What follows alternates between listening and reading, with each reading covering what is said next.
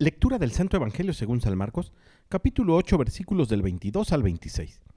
En aquel tiempo Jesús y sus discípulos llegaron a Bethsaida, y enseguida le llevaron a Jesús un ciego y le pedían que lo tocara. Tomándolo de la mano, Jesús lo sacó del pueblo, le puso saliva en los ojos, le impuso las manos y le preguntó, ¿ves algo? El ciego empezando a ver le dijo, veo a la gente como si fueran árboles que caminan. Jesús le volvió a imponer las manos en los ojos, y el hombre comenzó a ver perfectamente bien estaba curado y veía con toda claridad.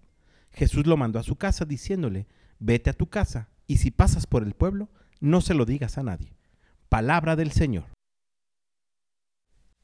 Jesús nos ama y ama toda nuestra persona. Esto quiere decir que ama nuestra parte física, pero también ama nuestra parte espiritual. Por eso Él quiere sanarnos tanto de una cosa como de la otra. El pecado enferma y esclaviza nuestra alma, y como en el Evangelio del día de hoy, nubla nuestra vista, nubla nuestra capacidad de entender, nubla nuestra capacidad de amar. Cuando Jesús sale a nuestro encuentro, siempre querrá tomar nuestra mano, y debemos dejarnos conducir por Él y que nos saque del pueblo.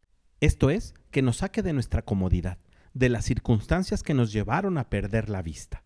Y mientras estemos con Él nos daremos cuenta cómo poco a poco vamos recuperando la vista, es decir, empezamos a ver con claridad la realidad de las cosas y no bajo la obscuridad de nuestro pecado.